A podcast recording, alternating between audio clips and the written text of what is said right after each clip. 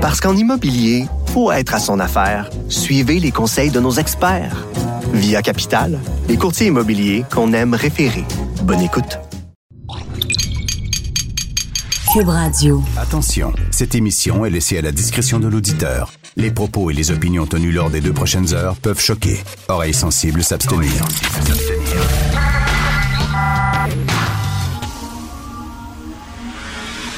Martino. Richard Martineau. Politiquement incorrect. Et personne pense qu'on va avoir une récession. Ça veut dire que notre situation maintenant est bonne? Cube Radio. Merci d'écouter Cube Radio est politiquement incorrect. Ça, c'était Bill Morneau. Moi, le creuser, le déficit. Moi, le creuser avec une pépine. Il n'y a rien de trop beau pour la classe ouvrière. On va en parler un peu plus tard avec Michel Gérard. Dans le journal de Montréal, ça fait la page couverture. L'ex-chef produira du pot. Yvan Delorme, ancien chef de police de la ville de Montréal, qui est rendu producteur de pot. Rappelez-vous, parenthèse, rappelez-vous, Yvan Delorme, il était chef de police. Je crois que ça avait été le plus jeune chef de police à Montréal. Il avait fait un mandat.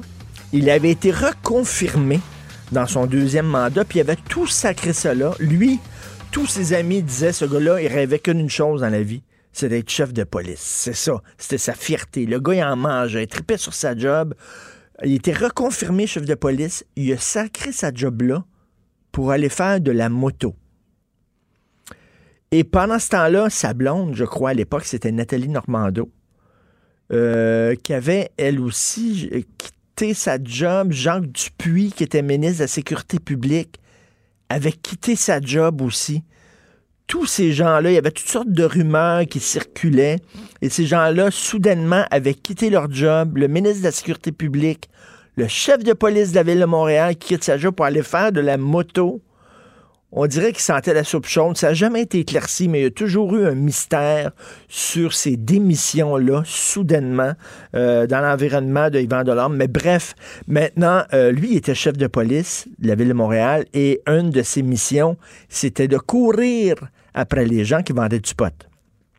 Et maintenant, il vend du pot. Il vend de l'orme, il vend du pot. Et là, il n'est pas tout seul. Et là, euh, il y a une liste d'anciens policiers qui sont impliqués dans le pot dans le Journal de Montréal. Écoutez ça. L'ancien directeur de la lutte aux drogues et aux crimes organisés de la GRC. Le gars, il était directeur de la lutte à la drogue pour la GRC, le plus grand corps de police au pays. Il est désormais président de la firme de consultation pour l'industrie du cannabis. C'est organisé, le mot-clé. Le crime organisé. Le gars, là, Intéressant. L'ancien un ancien enquêteur de la GRC spécialisé dans le trafic du cannabis. Y a-tu une moto, lui?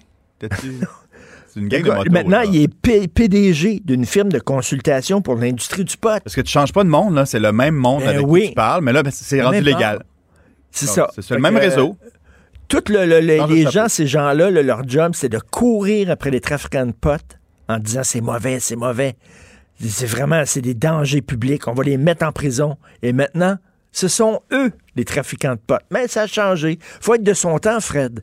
faut être de son temps. Quand ça change, ça change. Alors, ces, ces gens-là, soudainement, se retrouvent de l'autre côté de la clôture.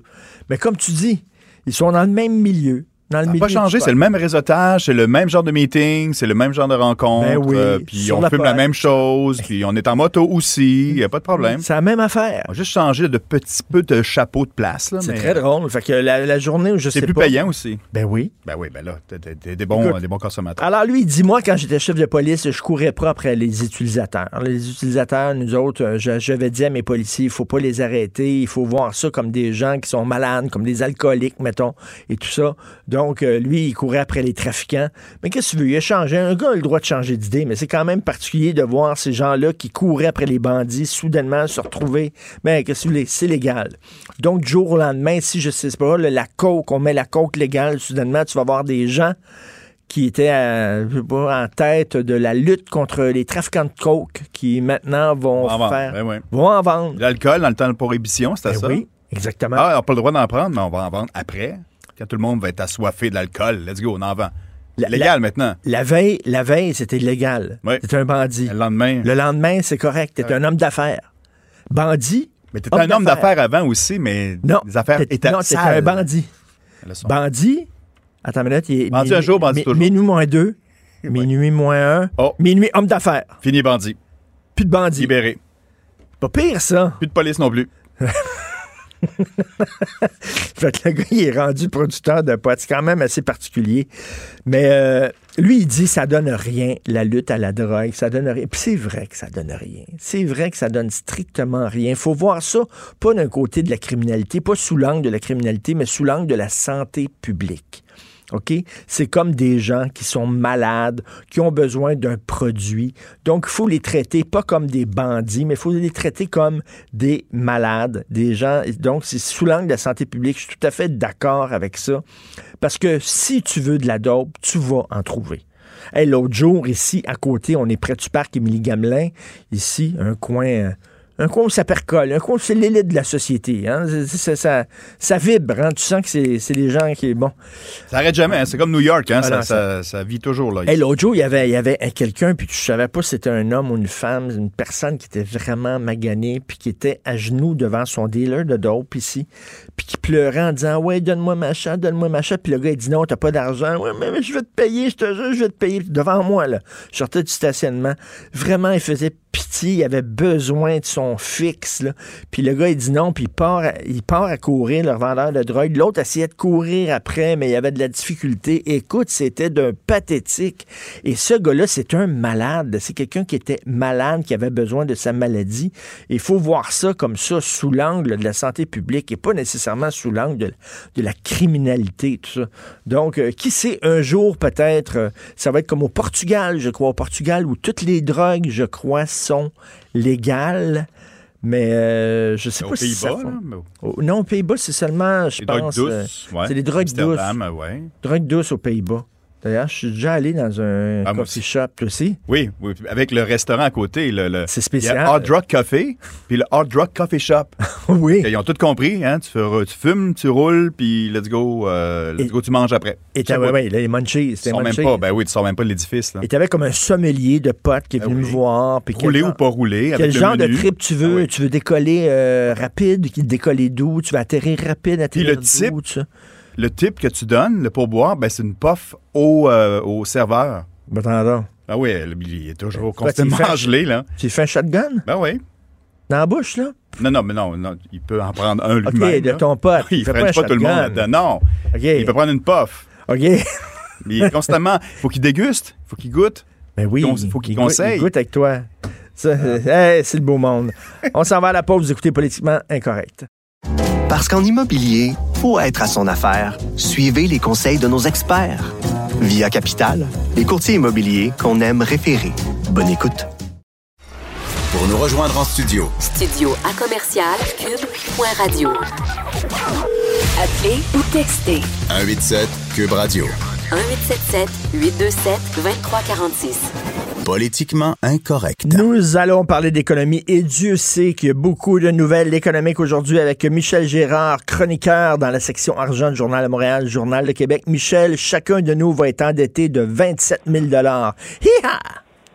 Ouais, au fédéral seulement. Oui, au fédéral seulement. Ouais, sûr. ouais, faut pas, faut pas oublier là, parce qu'on a aussi une dette euh, à supporter au niveau provincial, puis on en a une au niveau municipal. Ben, on, a, on a quelques dettes qui traînent ici à, à gauche et à droite, mais euh, celle du fédéral, euh, quand même, euh, pour les générations futures, je te dis qu'on hypothèque leur leur futur portefeuille. Alors, cela étant dit, euh, oui, j'ai fait un petit euh, savant calcul. Bon, bah, c'est pas une surprise. Euh, on le sait que Justin Trudeau euh, est reconnu pour être dépensier, ainsi que son ministre des Finances, Bill Morneau.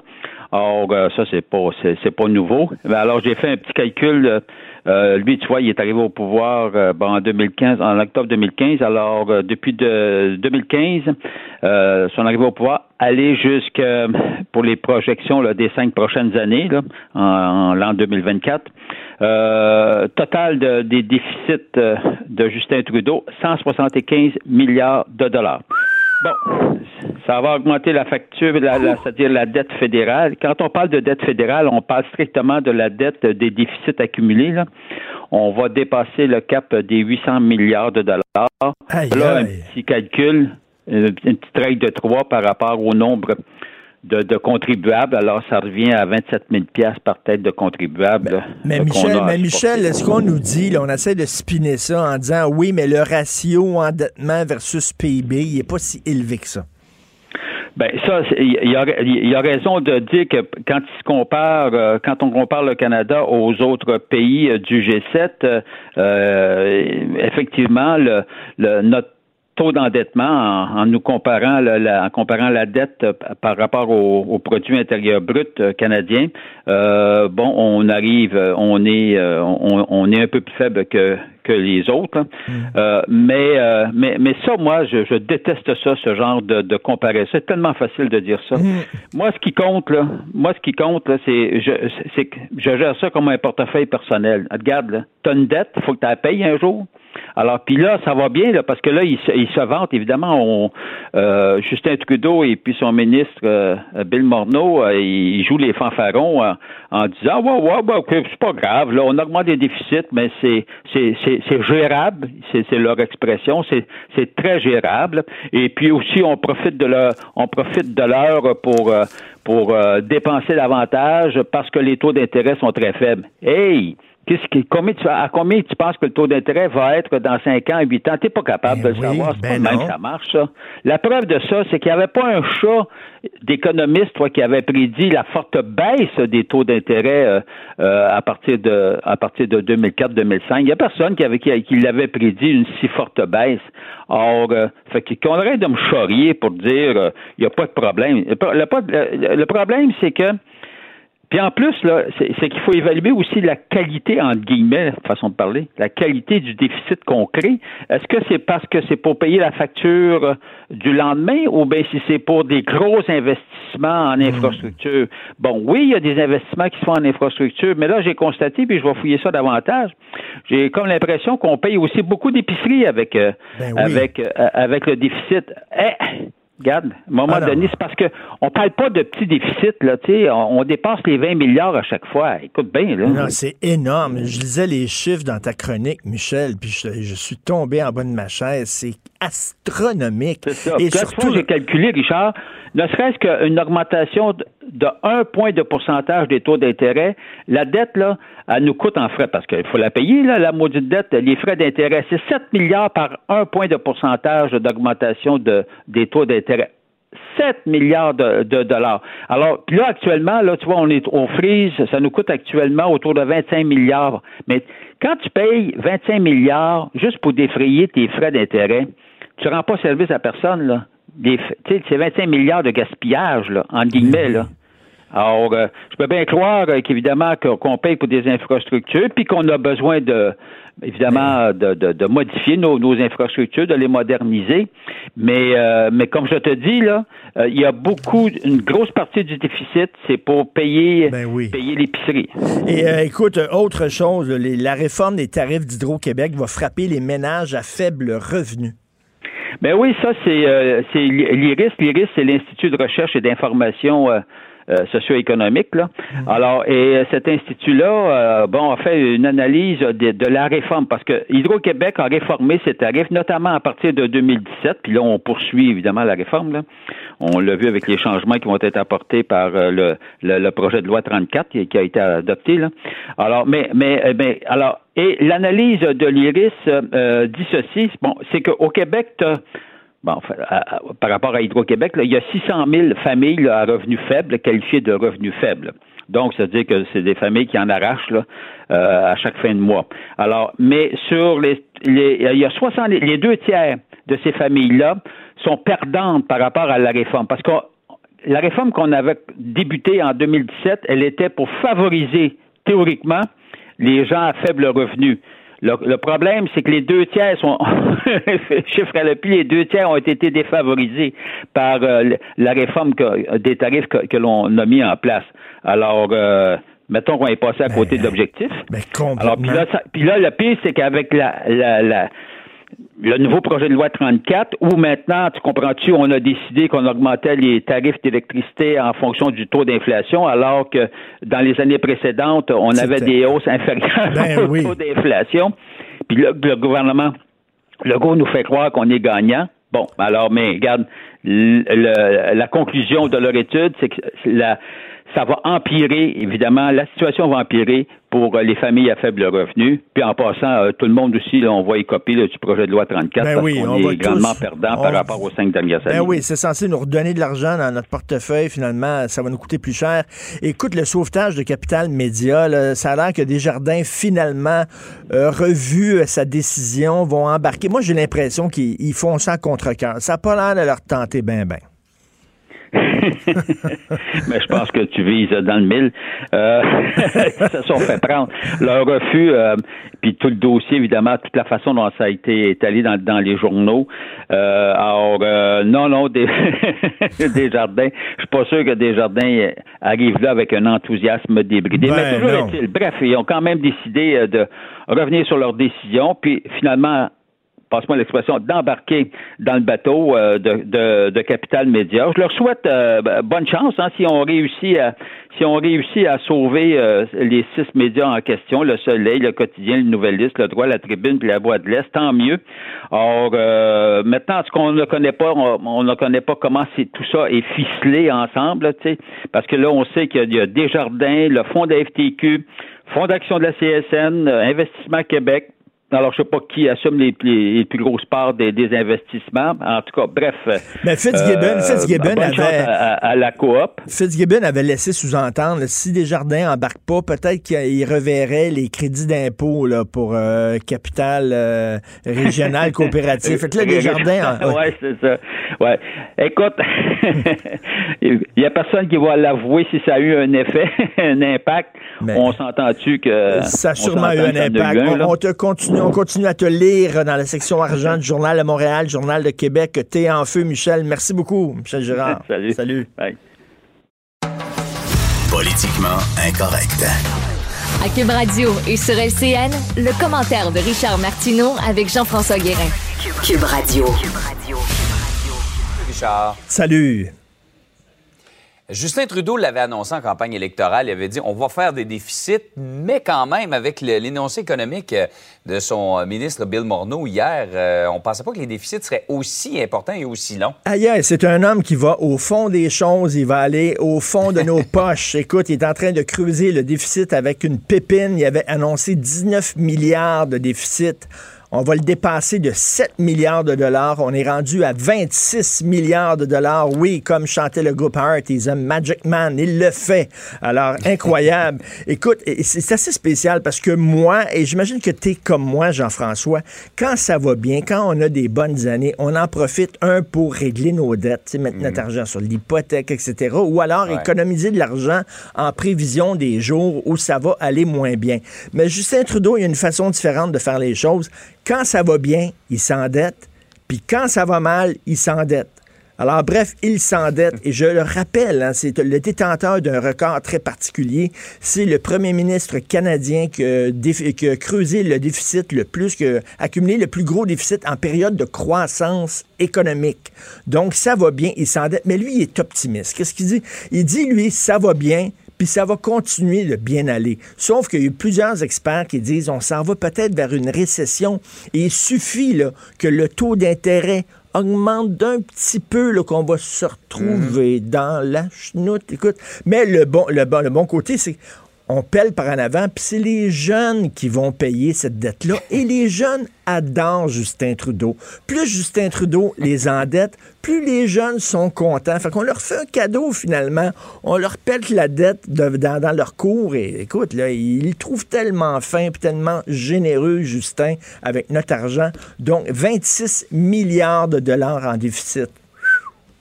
C'est quelque chose. Et plus la situation économique va se détériorer, plus on va devoir encore creuser dans le déficit et on va Oui. s'empêtrer. Tout à fait, on s'empête et tout ça pour payer, euh, le, pour payer le, le- le- panier d'épicerie, comme on dit. Ouais. Autre sujet qui nous coûte cher, le prolongement éventuel de la ligne bleue. En tout cas, si on compare le coût au kilomètre, c'est plus cher que bien des métros dans des grandes villes dans le monde. Ben oui, hier, on en a parlé, on nous disait, les études sérieuses disaient, faut pas allonger la ligne bleue, faut pas allonger la ligne bleue. Qu'est-ce qu'on a fait? On a allongé la ligne bleue. Alors là, ça va coûter plus cher que Londres, plus cher que Paris, plus cher que Toronto. Et là, la STM dit, sais-tu qu'est-ce que la STM dit? Pour euh, expliquer ça, Jean-François, la STM dit au Québec, c'est pas pareil. Et ça, ça devrait être une devise, OK? La devise, ça devrait pas être je me souviens. De toute façon, on se souvient plus. Le trois quarts des Québécois ont l'Alzheimer, OK? Donc, on oublie ça, là. Notre devise devrait être au Québec, c'est pas pareil. Et pourquoi c'est pas pareil au Québec? Il y a plusieurs choses. Premièrement, l'argent nous sort par les oreilles au Québec. Regarde ça, rien que de même. Tiens, un 10 piastres, OK? Un beau Un 10 piastres. magicien. Un magicien comme ça. Alors, deuxièmement, au Québec, on a un animal extraordinaire qui s'appelle le contribuable, OK? Le contribuable, l'argent lui pousse sur le dos, puis c'est lourd, puis il veut se faire tondre. Alors, régulièrement, ben, on tombe le contribuable, puis il est content, ça lui fait du bien. Troisièmement, le sol est différent au Québec, OK? Parce que creuser le métro, c'est dans le sol, et on l'a vu, les nids de poules, il n'y en a pas nulle part ailleurs. là. Ils ont essayé d'en faire pousser des nids de poules comme nous autres en Ontario et au Nouveau-Brunswick. Ils n'y arrivent pas. On a un sol particulier, OK? Donc, ça coûte cher creuser ça. Et les mathématiques aussi au Québec. Moi, j'ai voyagé un peu à travers le monde et je peux te dire que partout sur la planète, 1 plus 1 égale 2. Mais au Québec, 1 plus 1 égale 3 c'est pas pareil, tu comprends-tu au Québec? Donc euh, l'STM dit pourquoi se comparer ailleurs dans le monde? Au Québec c'est différent. On est une société distincte ou on l'est pas qu'est-ce que tu veux là? puis on devrait s'en faire une fierté. Ça coûte plus cher de faire des métros ici que partout à travers le monde. C'est c'est notre fierté nationale. On est différent on est distinct. Alors, je vois déjà les plaques d'immatriculation. Au Québec, c'est pas pareil. au Québec c'est pas Ça rentre pareil en plus sur une plaque. c'est tout à fait beau alors on va payer Richard, bonne journée. merci bonne journée Pour nous rejoindre en studio, Studio à commercial cube.radio. Appelez ou textez 187 Cube Radio. 1877 827 2346. Politiquement incorrect. Yeah, I'm gonna take my horse to the old town road. I'm gonna ride till I can't no more. I'm gonna take my horse to the old town road. I'm gonna ride till I can't no more. I got the horses in the c'est qui cette tune là Fred? Back is attached. Head is matted black, got the bushes. C'est la tune de l'été. C'est la tune de l'été. Oui. Sur les chevaux. OK, je Old Town Road. L'émission s'appelle Politiquement Incorrect et je dois le dire, euh, j'aime ça, les chevaux puis les calèches en ville. J'aime ça quand tu te promènes dans le Vieux-Montréal puis t'entends... J'aime ça. Quand je vais à New York, je fais tout le temps mon petit tour de calèche autour de Central Park. Je trouve ça cute. Euh, mais là, ça a l'air que c'est terminé, les calèches. Il y en aura plus, c'est fini. Et là, on reçoit, parce que là, les caléchiers vont tenter de sauver leur job. Je reçois M. Luc Desparois, propriétaire de Calèche Lucky Luc et président de l'Association des hommes à chevaux de Montréal. Donc, il va avoir une injonction pour empêcher la ville de Montréal d'interdire les calèches à partir du 1er janvier 2020. Ce 1er janvier, bonjour, M. Desparois. Bonjour, M. Bertidon. Bon, OK, on va commencer là, par. euh, on en a vu des chevaux, des vieilles pigouilles, là, qui ont l'air d'avoir 150 ans. Puis là, qui traînent, puis qui ont l'air d'avoir de la misère, puis font 150 degrés, parce qu'il y en a de la canicule l'été. Puis ça fait pitié, les chevaux, puis tout ça. Puis il y en a tout le temps un par année qui s'écrase, la langue à terre, puis qui crève sa rue de la commune. Non, vous dites pas un par année. J'exagère peut-être, mais- Il y a beaucoup d'exagérations. Regardez, les rapports vétérinaires sont là. La ville, ils l'ont, les rapports vétérinaires. Il n'y a jamais un cheval à Montréal, ça fait 34 ans que je fais de la calèche qui s'est écrasé à cause de la chaleur. C'est de la foutaise des Non, on en a vu un, ça fait pas très Non, elle s'est couchée après avoir mangé un gros lunch. Euh, C'est une jument qui se couche. Chris, les rapports... Excusez le langage. Les rapports vétérinaires, Elle, le comme monde... elle s'est couchée après avoir mangé un gros Ben, lunch. elle, elle se faisait une semaine et demie qu'elle n'avait pas sorti. Elle sort, elle fait comme quatre tours back-à-back. Le driver, il donne son sac à Juan en dessous. Il la laisse manger. Il enlève son sac, ça va s'asseoir dans la calèche en arrière. Pendant ce temps-là, je mets hein, à sommeiller, à sommeiller. Pas des de se coucher. Elle s'en fout, elle, quand c'est dans le Vieux-Montréal, c'est à la place d'armes. Ça a fait tous les journaux. Ben là, oui, puis ça a fait tout. qui a crevé dans Ça a fait tout de travail. Juste, regardez, juste l'SPCA, là, tu sais, c'est un organisme professionnel, puis on a des avocats qui travaillent pour eux. Regardez, je, je les lis dans la Gazette encore un matin. Cheval qui tombe de, de chaleur, les chaleurs extrêmes à Montréal. Tu sais, faudrait que le monde se réveille. C'est l'eau, c'est un cheval. Un cheval, ça vit dehors 12 mois par année. Un cheval, ça peut naître dehors et vivre sans problème. mais on peut-tu, mettons, au, au lieu d'annuler ça, là, au lieu d'interdire ça, on pourrait-tu l'encadrer? C'est-à-dire que, effectivement, dans des périodes de trop gros froid ou de trop grosse chaleur, on sent pas les chevaux. Euh, tu sais, euh, rendu à un certain âge, on leur donne un break puis on les envoie euh, dans une maison de retraite. C'est-tu possible d'encadrer ça plutôt que de dire non, on jette le bébé avec l'eau du bain? Regardez, la seule chose qui est extrême puis qui est de l'exagération, c'est l'encadrement que la ville nous donne. Parce que si on fait le tour des Amériques au complet, là, puis vous regardez les règlements qu'il fait aux chevaux, aux calèches, à comparer à ce qu'on fait face à Montréal. À Montréal, les règlements sont là, je pense, pour nous détruire plus que pour nous aider. Parce que, à regarder juste Québec, Ben, y nos en a-tu voisins. des règlements? Il y en a, il y en a, là. Ça fait des années qu'on fait tout notre possible pour les respecter. Mais Hey, C'est quoi les règlements? C'est-tu les règlements 28, de chaleur extrême? 28 degrés, monsieur, là, faut pas être dans le vieux avec un cheval. Même si on commence une raid à 27, puis tu finis ta raid, fait 28, l'inspecteur, ça stand, puis il t'attend pour te donner une étiquette. Puis ça, c'est. Ça fait longtemps que c'est de même, là. C'est fou, là. Même chose, on a moins 20 l'hiver, puis on a 28 degrés l'été. On les respecte. On n'est pas d'accord, mais on les respecte. Regardez, Québec, c'est 32. Faut-tu se comprendre qu'à Québec, il fait moins chaud qu'à Montréal? Fait que, tu sais, c'est juste la logique. Un cheval s'habitue, il s'acclimate à la température très facilement. C'est pour ça qu'ils ont le, le poêle qui pousse l'hiver, puis il y a le poêle moins, épais l'été, qui leur sert des protections pour le soleil, puis une genre de petite ventilation. Alors, ils s'adaptent facilement. Fait que pourquoi à Montréal, quand il fait plus chaud que les chevaux de Montréal qui vivent à Montréal, qui sont habitués aux températures de Montréal, sont 4 degrés inférieurs à Québec? C'est quelle sorte de chevaux qui tirent les, les calèches? C'est-tu des vieilles pigouilles là, qui, euh, qui- qui- qui sont, On qui sont plus de faibles, monsieur, parce que- vieilles? C'est comme, mettons, moi puis vous, là, je vous connais pas personnellement, mais gars, des fois, moi, je me lève de sa chaise, puis deux, trois premiers pas, ah, je craque un peu, mais après ça, je m'en vais, je suis correct. Nos vieux chevaux, là, regardez, demandez à des vétérinaires qui connaissent des chevaux, là, ils vont même le dire que faire de la calèche, c'est quasiment bon pour une retraite pour un cheval, parce qu'ils se promènent tranquillement au pas. Mais tirer. lourd de, de- de tirer ça pour eux autres? Venez faire un tour écurie. Il y a des petites madames qui pèsent même pas 100 livres, une qui vient des Philippines, t'es oui, elle se promène avec la calèche à la parc, puis elle la promène. C'est- C'est c'est monté sur des roues de 4 pieds de haut à Bering qui tournent dans la Grèce. Puis la calèche, elle fait. T'as 800 livres à peu près, même pas 600 livres, 800 livres, tout dépendant du modèle. Tu sais, c'est- ridicule. Puis les autos, ça leur fait peur aux chevaux, puis ils quand- puis... euh, C'est comme n'importe quoi. Le cheval s'acclimate. Au début, première fois qu'il va voir un autobus ou, mettons, voir l'amphibus dans le Vieux-Montréal, il y a des chevaux qui vont s'en foutre, il y en a d'autres qui vont en avoir peur. Faut qu'il lève une fois, deux fois, trois fois. Après ça, il n'y a pas de problème. T'sais, on a une belle relation avec nos chevaux. Quand ils ont peur de quelque chose, on leur parle, on leur donne des carottes, on va passer à pied avec. Au ils mangent à leur faim.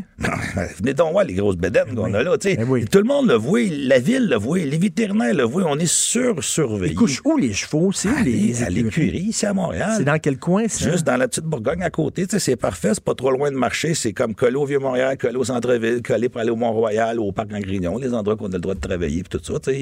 C'est bien situé, mais c'est sûr qu'on se fait débarquer, là, on est en train de se faire pousser par le- les, les gratte-ciels qui poussent partout autour de nous autres. Mais, mais il faut être cohérent à un moment donné, parce que là, il y a des gens qui disent Ah, les animaux font pitié. OK. Si vous trouvez qu'ils font pitié, les chevaux, euh, vous pensez que les animaux aux Granby font pitié? Des, des, des, des, des lions aux dans une cage qui tourne en rond à longueur de jour, donc il faudrait fermer les zones Granby.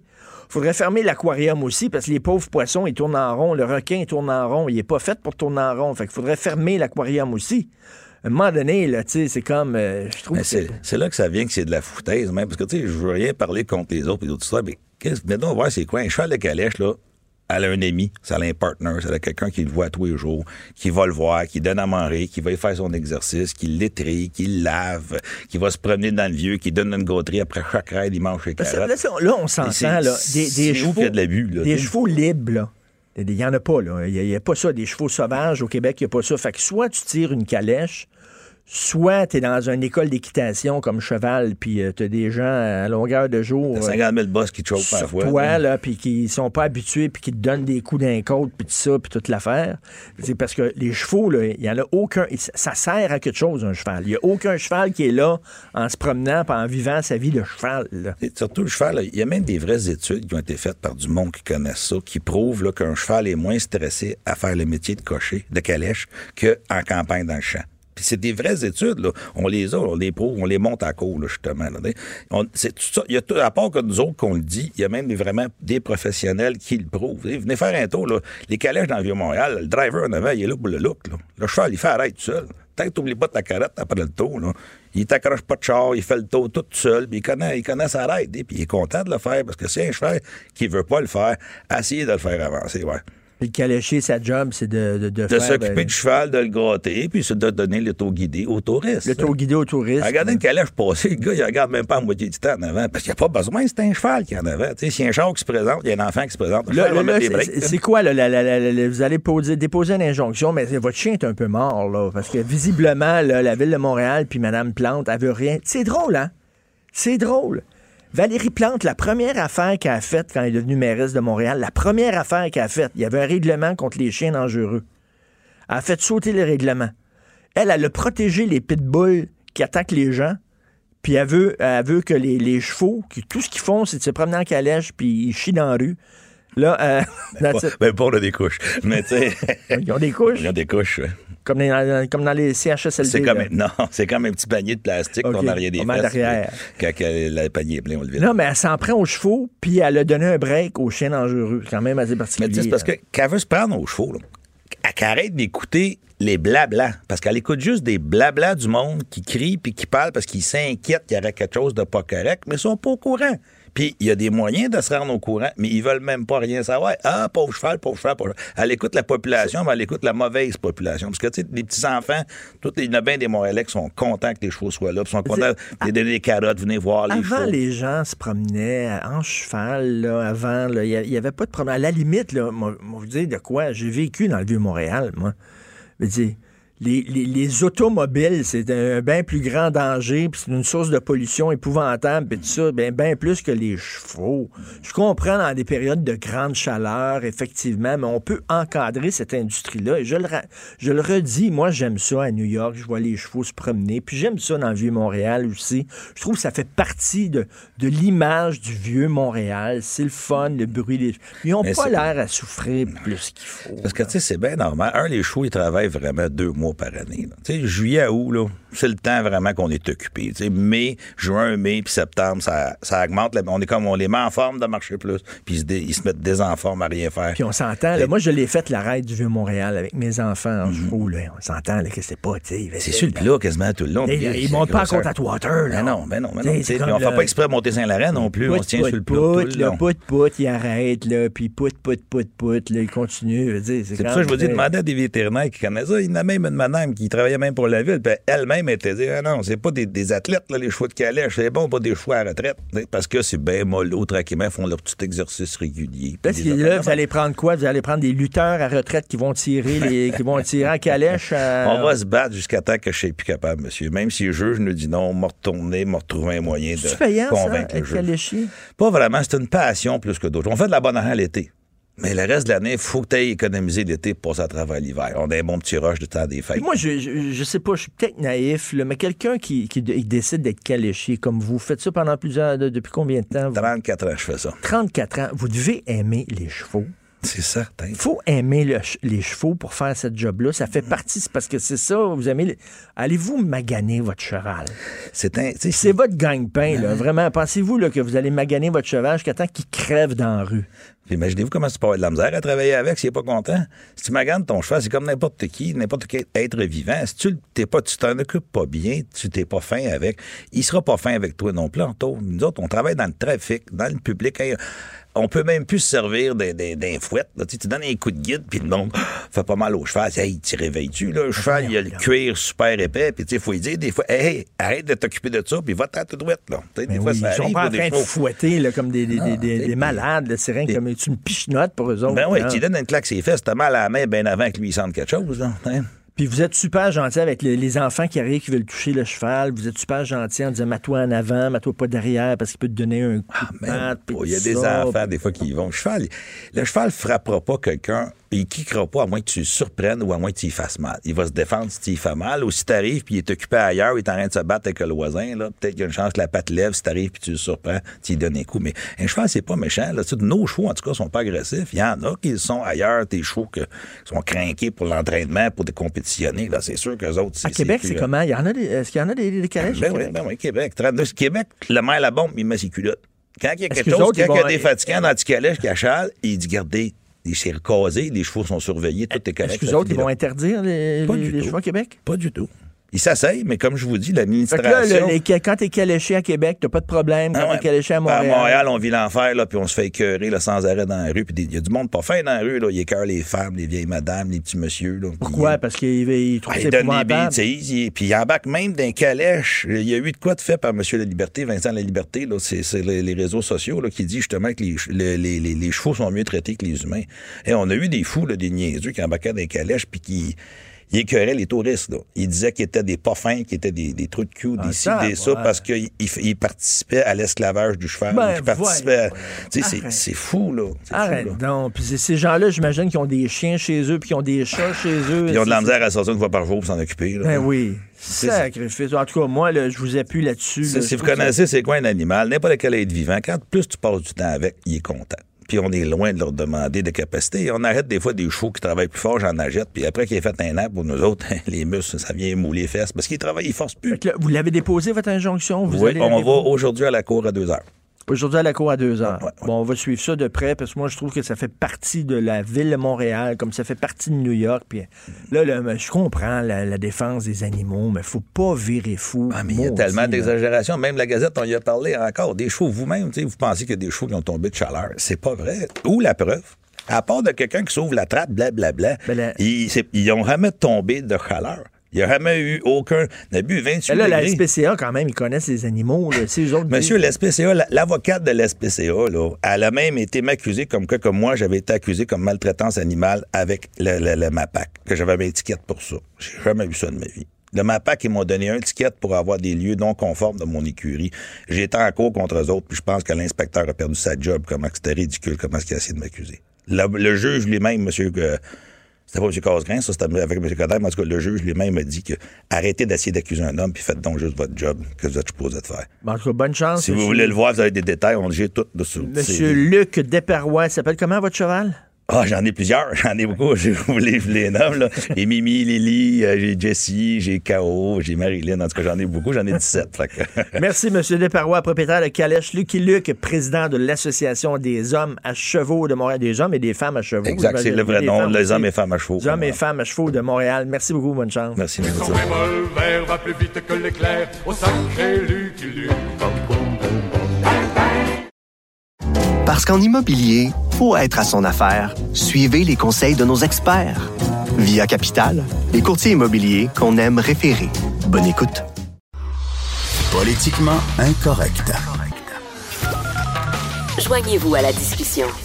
Appelez ou textez 187 Cube Radio. 1877 827 2346. Il a frappé un méchant coup de circuit cette semaine avec son texte sur Catherine Dorion.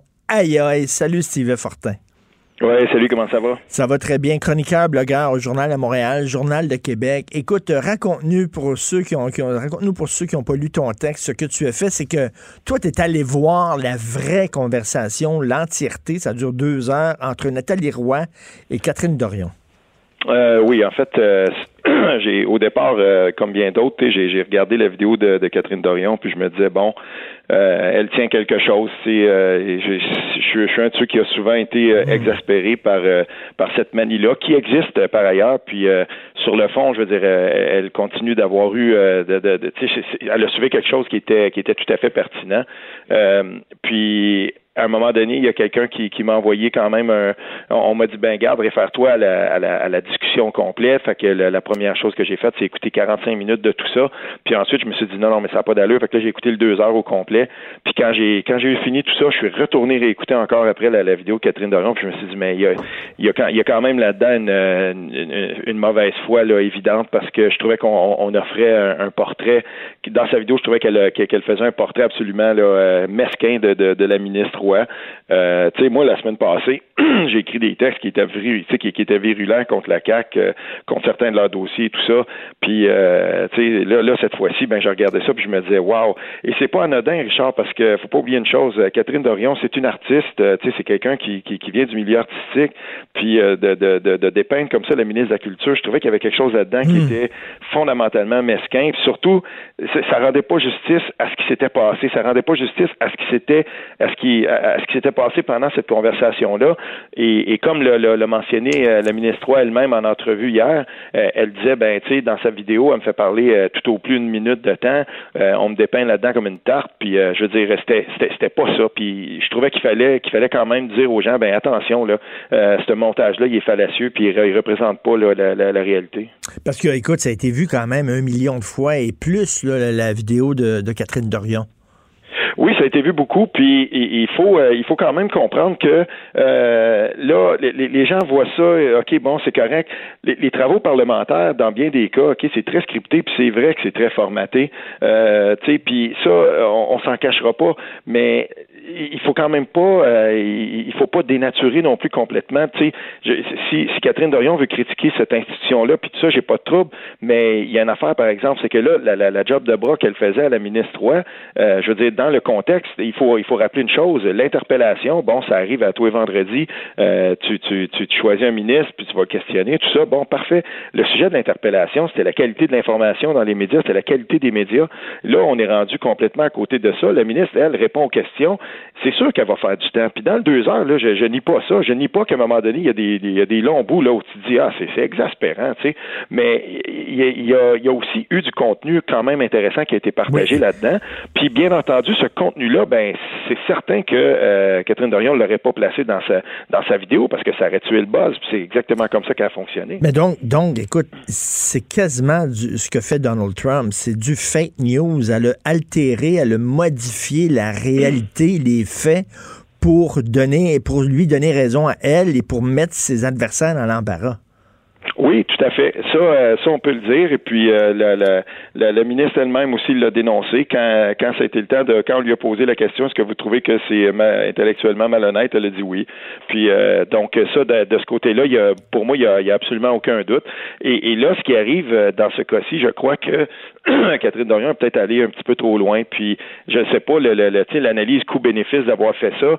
je ne sais pas. Je pense que au final, là, il, y, aura probablement eu plus de, de, de, de négatif avec ça que de positif.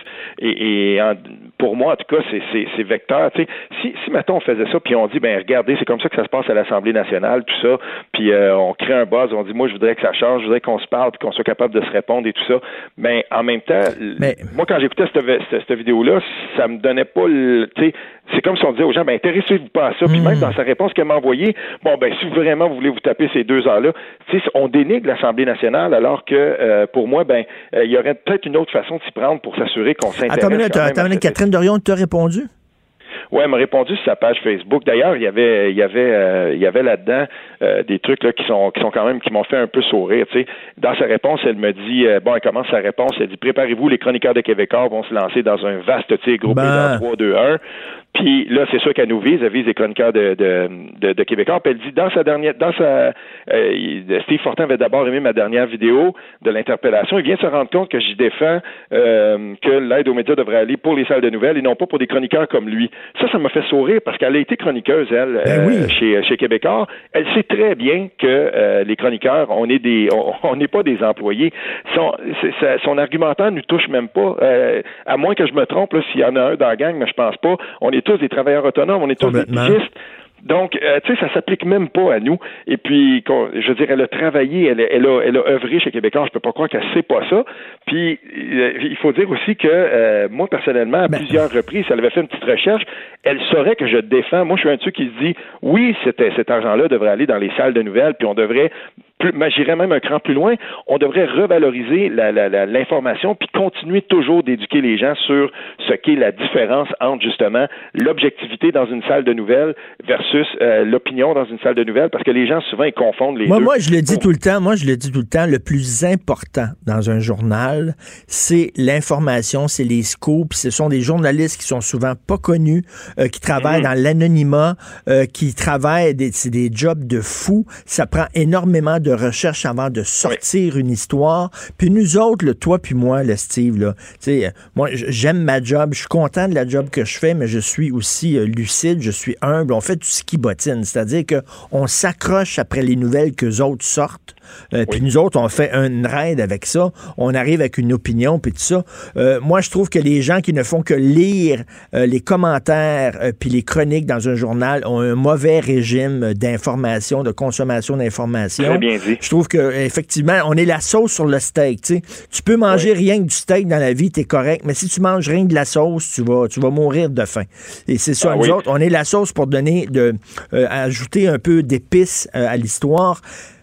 Puis c'est vrai qu'il faut donner l'argent à l'information, mais en même temps, veut dire, c'est, important aussi la job qu'on fait avec tout. Oui, mais et, là, ce qu'il faut comprendre là-dedans, c'est que on, s'entend là-dessus. Donc, on se dit, parfait, on va, on, va faire ça, euh, on va, euh, on va envoyer donc le- le- les sous, on devrait revaloriser la nouvelle et tout ça. Tu sais, il faut comprendre une chose, c'est que il n'y a pas de commission Charbonneau s'il n'y a pas euh, de- de- d'équipe d'enquête, euh, par exemple, chez Radio-Canada, et ensuite l'équipe d'enquête chez Québécois aussi qui fait un travail incroyable, les Vincent Larouche à la presse, les. Tu sais, je veux dire, il y a pas. Tout ça, ça n'existe pas si on n'a pas des gens, justement, comme ça, qui font le travail de terrain, puis qui défrichent, puis qui, tu sais, qui font les demandes d'accès à l'information, puis qui se tapent les réponses cyniques qu'ils reçoivent avec des gros carrés noirs où on leur dit à peu, à peu près rien, puis ces gens-là vont continuer, puis ils vont, ils vont attendre, puis moi, j'ai toujours dit, c'est là, l'argent faut qu'elle aille là, j'ai pas de problème avec ça. Dans sa réponse là, il y, y a une chose, euh, puis j'ai pas encore trouvé de, de- de réponse de Catherine Dorion à ça. Je, j'ai peut-être que je l'ai manqué là parce que c'est quand même assez long, mais il me semble que j'aurais accroché. À un moment donné, Nathalie Roy, elle, elle demande à, à Catherine Dorion, bon, parfait, vous voulez pas que les chroniqueurs euh, soient, soient inclus dans, dans, dans l'aide gouvernementale, je comprends ça, mais qu'est-ce qu'on fait des éditorialistes? Puis les éditorialistes reflètent euh, souvent la position des propriétaires de presse et tout ça. Puis elle soulevait là aussi, euh, et, et ça va, tu sais, c'est pour montrer à quel point il y a quand même eu euh, un petit peu d'intérêt dans cette discussion-là, et non pas la représentation qu'en fait Catherine Dorion. Euh, c'est important ça aussi. On fait quoi avec les éditorialistes? Est-ce qu'on continue ça? Il y a des journaux au Québec qui, euh, qui ont une tradition justement où euh, le- le- le- les propriétaires de presse, où on garde un bureau éditorial, on connaît la presse, mais c'est la même chose par exemple avec The Montreal Gazette. Euh, tu sais, je veux dire, il y a, il y a- il y a un, il y a un editorial board, puis c'est important dans un journal. oui, effectivement, qu'est-ce qu'on fait avec les, les éditorialistes? Euh, Tout à fait raison. Puis ce qu'elle faisait, là, Catherine Dorion, là, c'était de la chronique. C'est une forme de chronique qu'elle faisait. C'est un commentaire sur l'information, puis tout ça. tu sais. Donc, Mhm. elle, elle dit que la- elle, elle- elle- elle- le regard méprisant sur la chronique, elle fait de la chronique elle-même. Mais cela dit, là, OK, je me fais l'avocat du diable, OK, Steve, pour la conversation. Elle a parlé pendant 45 minutes. Nathalie Roy dit sur deux heures, j'ai parlé pendant 45 minutes. Il y a quoi? Il y a 5 minutes où elle répond vraiment aux questions, puis il y a 40 minutes où c'est du Christy de blabla quand même, non? Oui, bon, là, là, ça, on touche à quelque chose d'autre, puis euh, je vais quand même le dire là parce que c'est euh, important.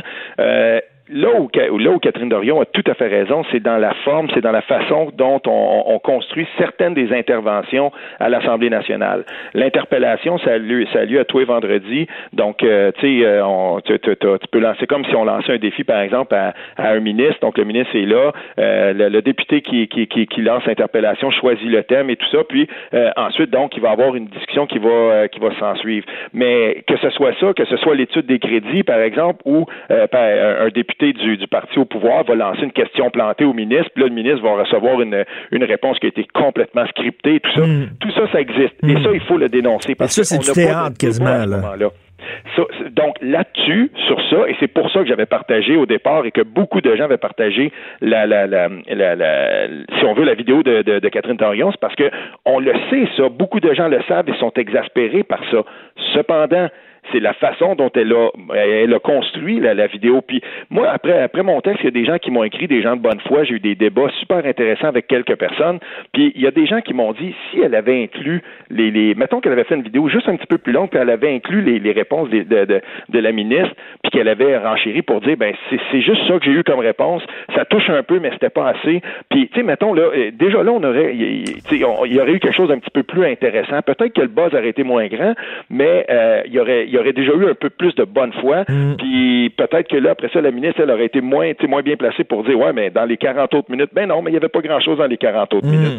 Ben, Tout c'est ça fait. qu'on a fait. On a dit, bon, ben voici le portrait. Puis ce portrait-là, était- c'était noir ou blanc. Ben c'est pas vrai. Il y avait de la nuance là-dedans. Puis mon texte voulait souligner qu'il y avait de la nuance. Des fois, oui, puis effectivement, puis je veux te, euh, écoute, te féliciter pour ton texte parce que tu démontres aussi que, parce que c'est un texte d'opinion, ton texte sur euh, Catherine Dorion, mais tu démontres que même dans un texte d'opinion, il y a des faits. Tu sortais avec, une nouvelle dans ton texte d'opinion, tu as euh, l'échange au complet, tu es avec une nouvelle, tu nous as appris qu'effectivement, euh, elle a, elle a répondu à la question. Donc, c'est pas vrai que je veux, je dire pas- une chose là-dessus, Richard.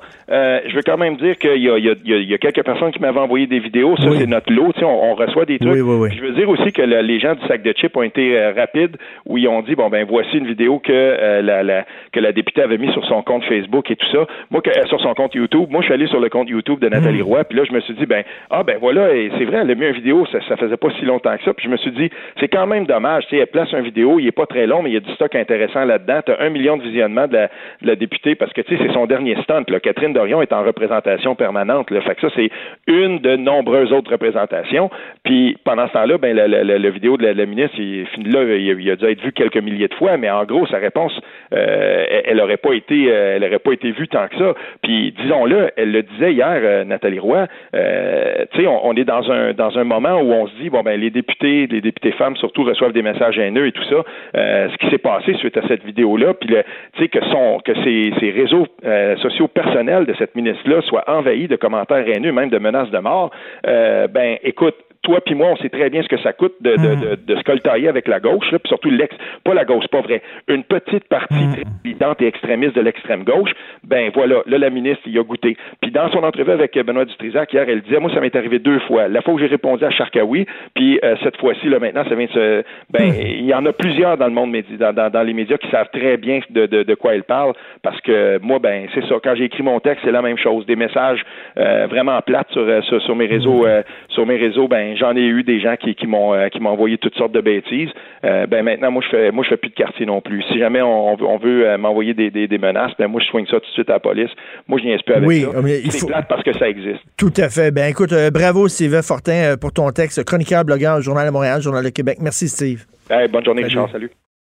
Parce qu'en immobilier, pour être à son affaire, suivez les conseils de nos experts.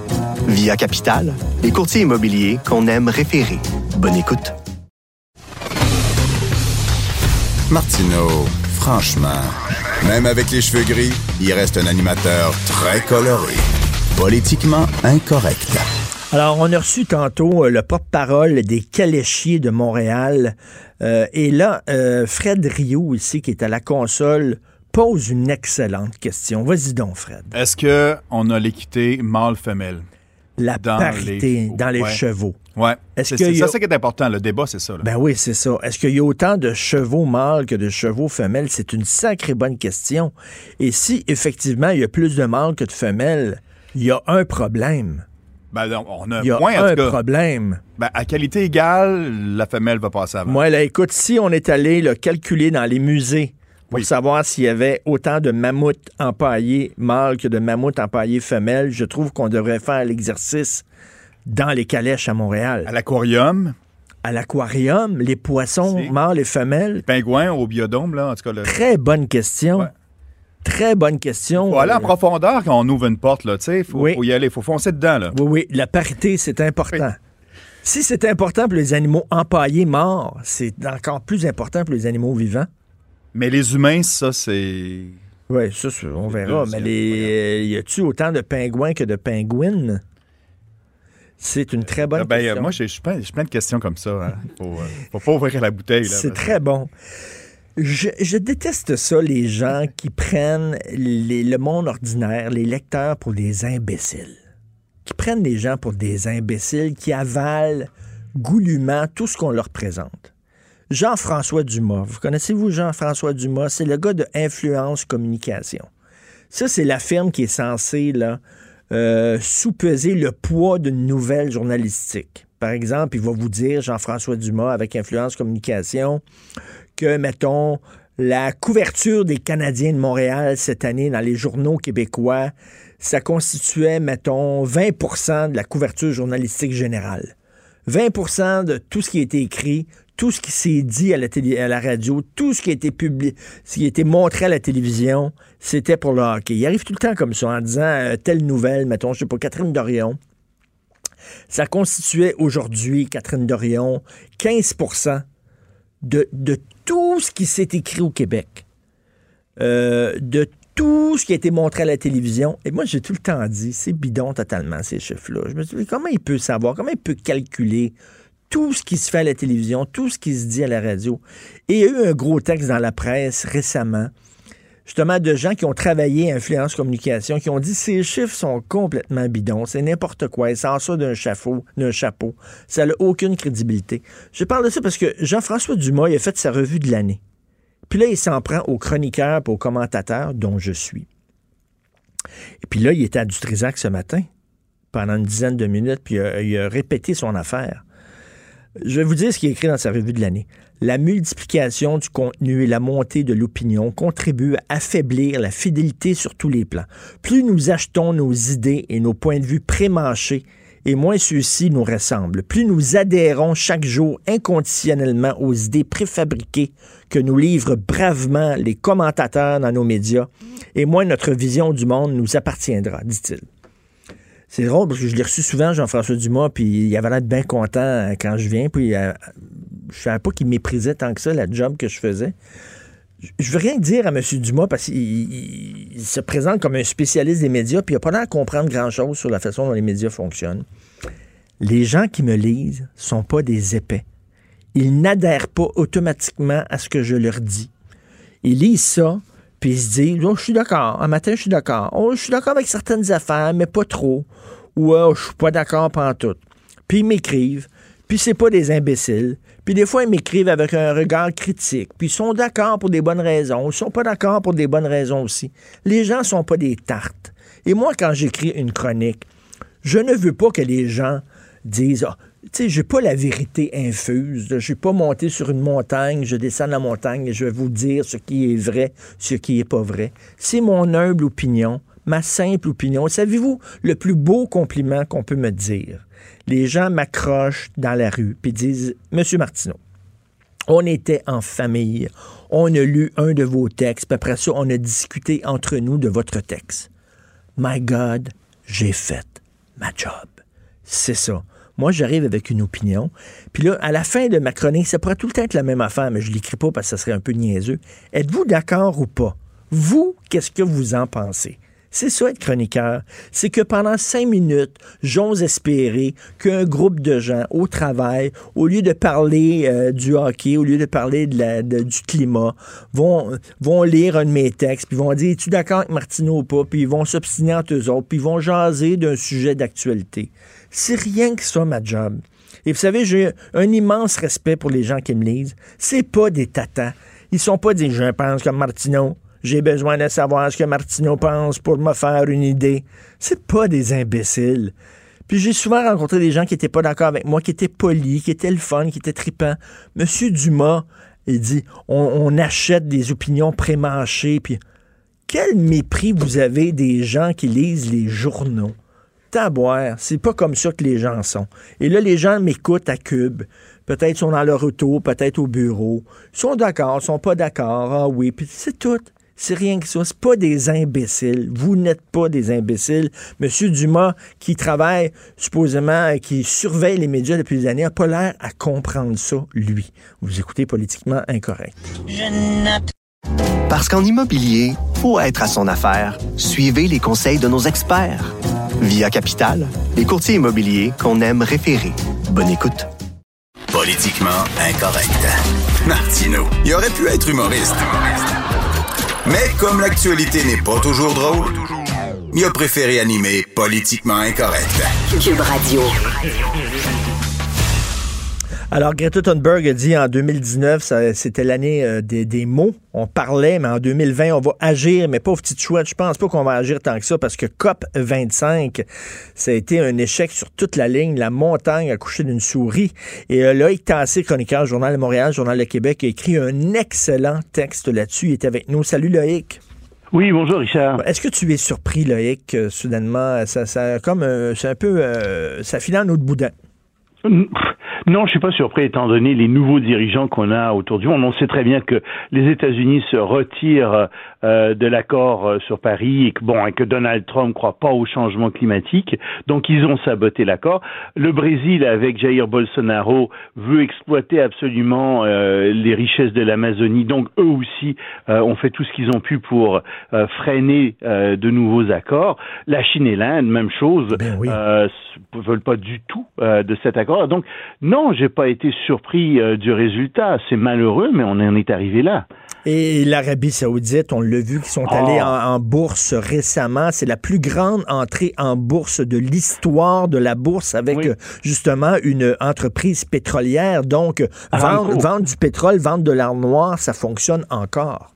Oui, oui, Aramco euh, n'a pas vendu. euh, C'est la compagnie nationale de pétrole euh, de l'Arabie Saoudite. Ils vendent quelque chose comme 1% de la compagnie euh, et on dit que c'est la compagnie la plus profitable au monde.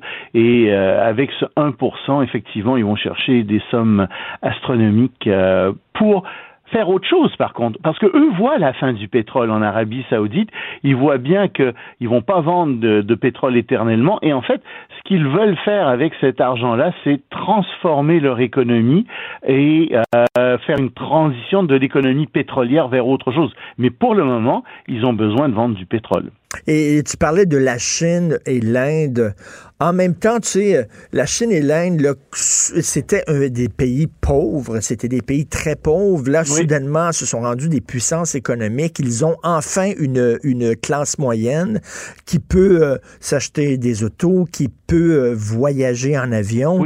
Et là, l'Inde et la Chine nous dit, ben écoutez, là, pendant des centaines d'années, vous avez pollué sans, sans aucun problème. Et là, vous nous demandez que maintenant, nous, nous avons les moyens de consommer enfin. Vous nous demandez de soudainement faire preuve de vertu. On peut les comprendre en disant, écoutez, allez vous, allez, allez vous promener, là? Oui et non. Oui et non parce que euh, d'abord euh, la question c'est que tu sais on peut jouer ça longtemps ce genre d'argument là. D'abord il faut dire les choses que ce qui arrive en ce moment c'est que l'Inde et la Chine sont toutes deux responsables de 80% des nouvelles émissions de gaz à effet de serre, d'accord? Donc chaque fois qu'on réduit ici, eux augmentent là-bas. Donc c'est comme si on en fait on travaillait pour eux en ce moment quand on réduit nos gaz à effet de serre en ce moment. Deuxièmement, euh, la Chine et l'Inde euh, continuent à utiliser un gaz, surtout en Chine, ils utilisent un- un- du charbon et en Chine, en, en Inde aussi, mais c'est extrêmement polluant. C'est en plus un charbon qui est de très mauvaise qualité, donc qui, qui contient beaucoup euh, de soufre, qui, qui pollue davantage. Donc, je veux dire, un instant là, euh, ces pays-là euh, ont, c'est vrai, un développement économique important, mais tu peux jouer avec ça. Tu peux dire oui, mais en même temps, euh, ce développement économique, vous l'avez connu grâce à la science et la technologie euh, des pays occidentaux. C'est nous qui vous avons donné cette science et cette technologie-là. Par vous-même, vous l'auriez pas eu n'est-ce pas? Euh, Donc moi, tu sais, ce genre d'argument là où on dit ah ben vous vous l'avez fait donc on va le faire. Non, Euh, je pense que de toute façon le problème actuel c'est pas ça. Le problème actuel c'est que dans les pays industrialisés on diminue notre euh, no- no- notre euh, nos émissions de, de gaz carbonique, on les diminue réellement au Canada, aux États-Unis, en Europe, etc. On diminue les émissions de CO2. Mais ces pays-là les augmentent. Alors, moi, je dis pas qu'ils doivent. euh, ce que je dis, c'est qu'ils ils doivent aussi faire leur part et diminuer, et ils ne le font pas. Il y a des, des gaz, euh, ils pourraient le faire très facilement avec euh, des, des- avec davantage d'énergie renouvelable. Ils pourraient le faire avec euh, davantage de, de, de centrales, avec des nouvelles technologies nucléaires. Je parle pas de l'uranium et je parle pas euh, je parle du thorium par exemple, qui est très très peu, euh, qui, qui, est très peu radioactif, qui est très sûr. Il y a toutes sortes de choses. Ils travaillent dans ce sens-là aussi. Est-ce que mais, je me fais, je me fais, je me fais l'avocat du diable encore oui, oui. pour euh, la conversation. Tu disais que on baisse nos émissions de gaz à effet de serre au Canada et aux États-Unis pendant que là-bas ils augmentent. Est-ce que ça donne pas raison à Trump en disant écoutez là, les, les, plus grands pollueurs c'est la Chine et l'Inde, qu'ils qu'ils fassent leur effort. Si les autres font rien, je sais pas pourquoi nous autres on se serrait la ceinture? Non, parce que ce qu'il faut faire, c'est que c'est parce que le problème, on, Trump, comme d'habitude, met toujours le doigt sur un bon pro, le problème. Il a, il a, tout à fait raison, c'est c'est c'est vrai, euh, il y a ce problème. Mais, mais Trump ne croit pas non plus qu'il y a des réchauffements climatiques. Hmm. Le réchauffement climatique, c'est un vrai problème. Nous, on va pas trop en subir les effets au Québec et puis dans le nord-est de l'Amérique du Nord. En fait, il va, il pleut davantage.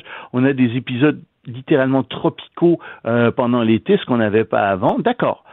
Mais ailleurs, il y a de la désertification, euh, le niveau de l'eau monte, il y a vraiment des gros problèmes, ça provoque des migrations, ça provoque des catastrophes naturelles, ça coûte extrêmement cher à l'économie mondiale, c'est vraiment en train de détruire une partie euh, de, de, de l'habitat de l'humanité oui, ça pose des problèmes globaux qui sont très, très, très sérieux. Et il faut qu'on se mette tous ensemble pour y travailler. Il faut qu'on marche dans la même direction ensemble. Donc, dans ce sens-là, quand Trump dit ah ben ça sert à rien de, c'est comme ici on pourrait dire ah ben ça sert à rien de de de de, de, cesser d'émettre des gaz à effet de serre ou de diminuer puisque l'Inde et la Chine. Non non, il faut qu'on continue dans cette voie-là. Non, mais, mais, on le, le fait. mais le Parti libéral le veut justement. Je te prends la balle au bon. Là, le Oui, Parti oui. libéral veut justement qu'on ait des genres d'états généraux sur sur sur les, les changements climatiques. Mais moi, je me dis, et là, tu vas, tu vas me traiter de défaitiste, Loïc, avec raison.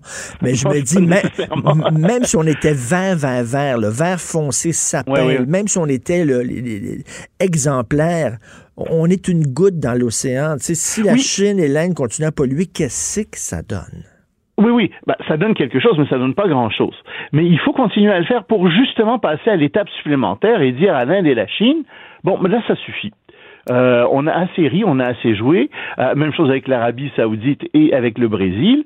Euh, vous voulez qu'on achète de vos produits? Très bien, mettez-vous au vert.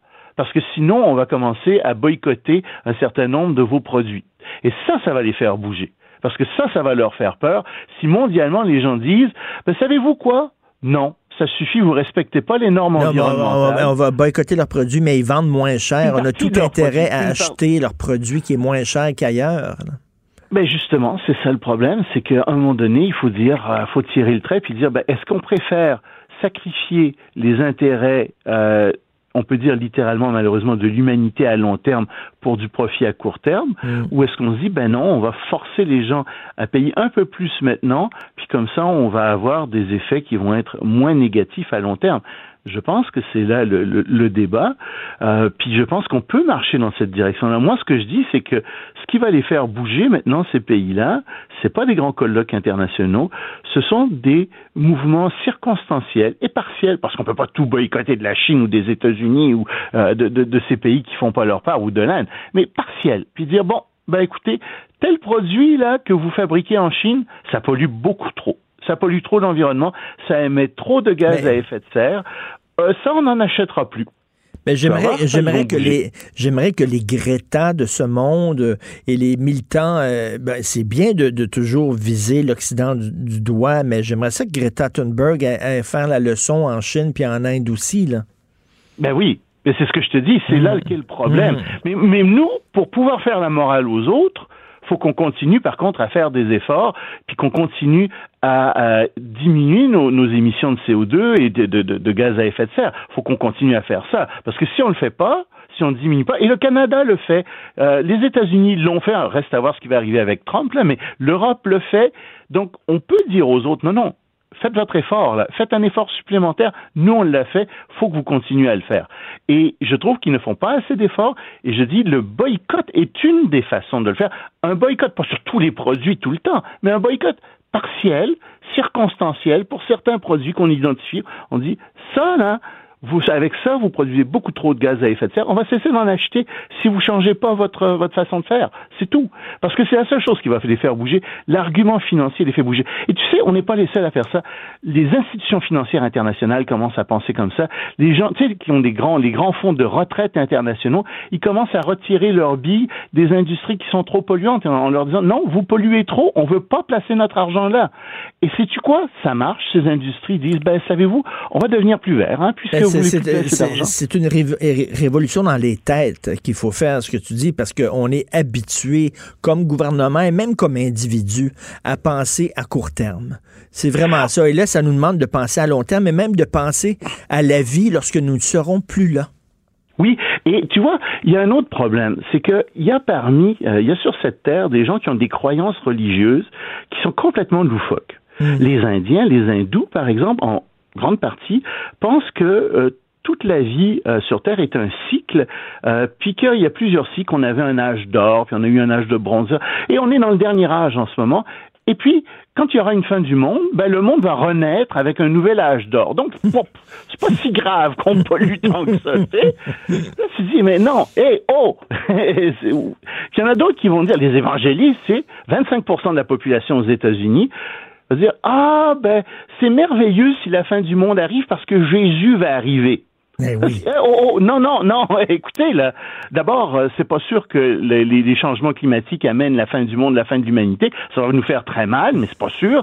Puis ensuite, c'est des croyances loufoques. Là. Puis ensuite, euh, c'est ça, le, le- le seul monde qu'on a et qu'on connaît jusqu'à maintenant, à preuve du contraire, c'est celui-ci. Oui, oui. Puis. Bolsonaro, c'est Jair Bolsonaro, comme euh, le premier ministre euh, de, euh, de, de, de l'Australie, est très proche de ce genre de croyances. Euh, le premier ministre australien est un pentecôtiste qui a ce genre de croyances-là. Les pentecôtistes ont ce genre de croyances-là. Puis la femme de Bolsonaro est une évangéliste. Tu sais, tu dis à un moment donné, oui, mais si ces gens-là pensent comme ça, c'est peut-être aussi parce que derrière, en partie, il y a une espèce de, de substrat religieux qui les fait penser comme ça. Euh, Xi Jinping, athée, hein, puis tu vas me dire, Loïc, oui, il est athée, donc il y a... Non, non, effectivement, il est athée. Mais lui, c'est un fondamentaliste communiste. Et lui pense que tout ce qui est l'humanité euh, avec ses des progrès scientifiques va arriver à venir à bout de tous les problèmes. Donc c'est pas si grave s'il y a des problèmes. Les problèmes en fait sont des opportunités pour qu'on trouve de nouvelles solutions. Euh, tu dis oui, mais c'est parce qu'on les trouvera peut-être pas à temps les solutions. tu sais, Euh, il y a ça aussi qui joue. Donc il faut aussi lutter au niveau de, la- de la façon de penser de ces gens-là, au, niveau fait. des croyances. Non, mais c'est- vraiment très, très bon. C'est un excellent point. La religion, euh, à la limite, est contre est contre-productive et nous, nous, nous nuit Certaines plus qu'elle je- nous aide. Certaines formes de religion. Oui. euh, c'est toujours un plaisir de te parler. C'est toujours un plaisir de te lire. Merci beaucoup, Loïc Tassé. Merci. Ça fait plaisir, Richard. Salut. Merci, salut. Et Jean-François Dumas, euh, qui trouve que les chroniqueurs abrutissent les gens. Je pense pas que Loïc Tassé abrutit les gens. Moi, je trouve que c'est des opinions intéressantes. Puis euh, c'est le fun de discuter avec des gens qui ont des opinions, Monsieur Dumas. Vous écoutez Politiquement Incorrect. Parce qu'en immobilier, pour être à son affaire, suivez les conseils de nos experts. Via Capital, les courtiers immobiliers qu'on aime référer. Bonne écoute. Martino. Un Martino par jour éloigne le médecin pour toujours. Vous écoutez Politiquement incorrect. Alors, nous discutons avec Denise Bombardier du Père Noël. Salut, Denise. Oui, bonjour. Je veux vous dire avant tout, parce que je ne veux pas l'oublier après, il y a quelqu'un qui m'a écrit pour, pour, pour, me, euh, pour me dire euh, que euh, vous m'aimiez trop. et que je vous aimais trop. Et je n'ai pas répondu parce que ce que j'aurais répondu, c'est que lui, cette personne-là, c'est un homme. Cette personne-là, c'est parce que c'est quelqu'un qui n'est pas capable d'aimer. Puis c'est une personne jalouse. Alors maintenant, on peut C'est un parler gars qui est Noël, jaloux. justement, celui qu'on peut aimer. Merci beaucoup. D'ailleurs, dans le devoir aujourd'hui, euh, il y a un intellectuel qui écrit est-ce qu'on devrait dire oui ou non aux enfants, que le Père Noël n'existe pas? Puis Normand Baillargeon comme a écrit oui. là-dessus. Puis il y a- il y, a comme tout un débat et vous ajoutez votre grain de sel là-dessus. Est-ce qu'on devrait j'ai dire. fait le papier, oui, parce que j'ai fait le papier hier, Oui. mais mais euh, dans le devoir, évidemment, quand un intellectuel écrit, il ne cite pas ses sources d'inspiration et il ne nomme pas comme nous on fait quand on écrit, on dit ça, on a lu ça dans Ben la oui, presse, ben dans oui. le devoir et tout. Oui, oui, j'ai vu ça, oui. C'était difficile, fallait se rendre à la fin pour comprendre ce qu'il voulait dire. Oui, exactement. Mais là, il y a donc il y a toute une discussion. euh, euh, on devrait euh, dire à nos enfants que le Père Noël n'existe pas, de pas les amener en bateau, de pas leur faire croire des choses qui n'existent pas, de les rendre lucides dès le plus jeune âge. Exactement, et de leur dire plutôt que c'est l'apocalypse, n'est-ce pas, que la planète va éclater en 2000, qu'en qu'en 2030, on sera plus là. Parce que les mêmes gens qui pensent, qui, disent qui, qui disent ça, là, qu'il faut pas raconter des, des histoires euh, qui sont pas qui sont pas vraies, mais c'est les mêmes qui, qui soutiennent qui soutiennent euh, la, la venue de l'apocalypse pour bientôt. Donc, ça fait partie des contradictoires, des contradictions de l'époque, et ça fait, ça dit quelque chose encore une fois sur ce qui se passe dans la société. Et d'ailleurs, je dirais qu'à cet égard, c'est pas la on voit bien ce qui se passe en politique, mais c'est pas la politique qui définit ce qui se passe.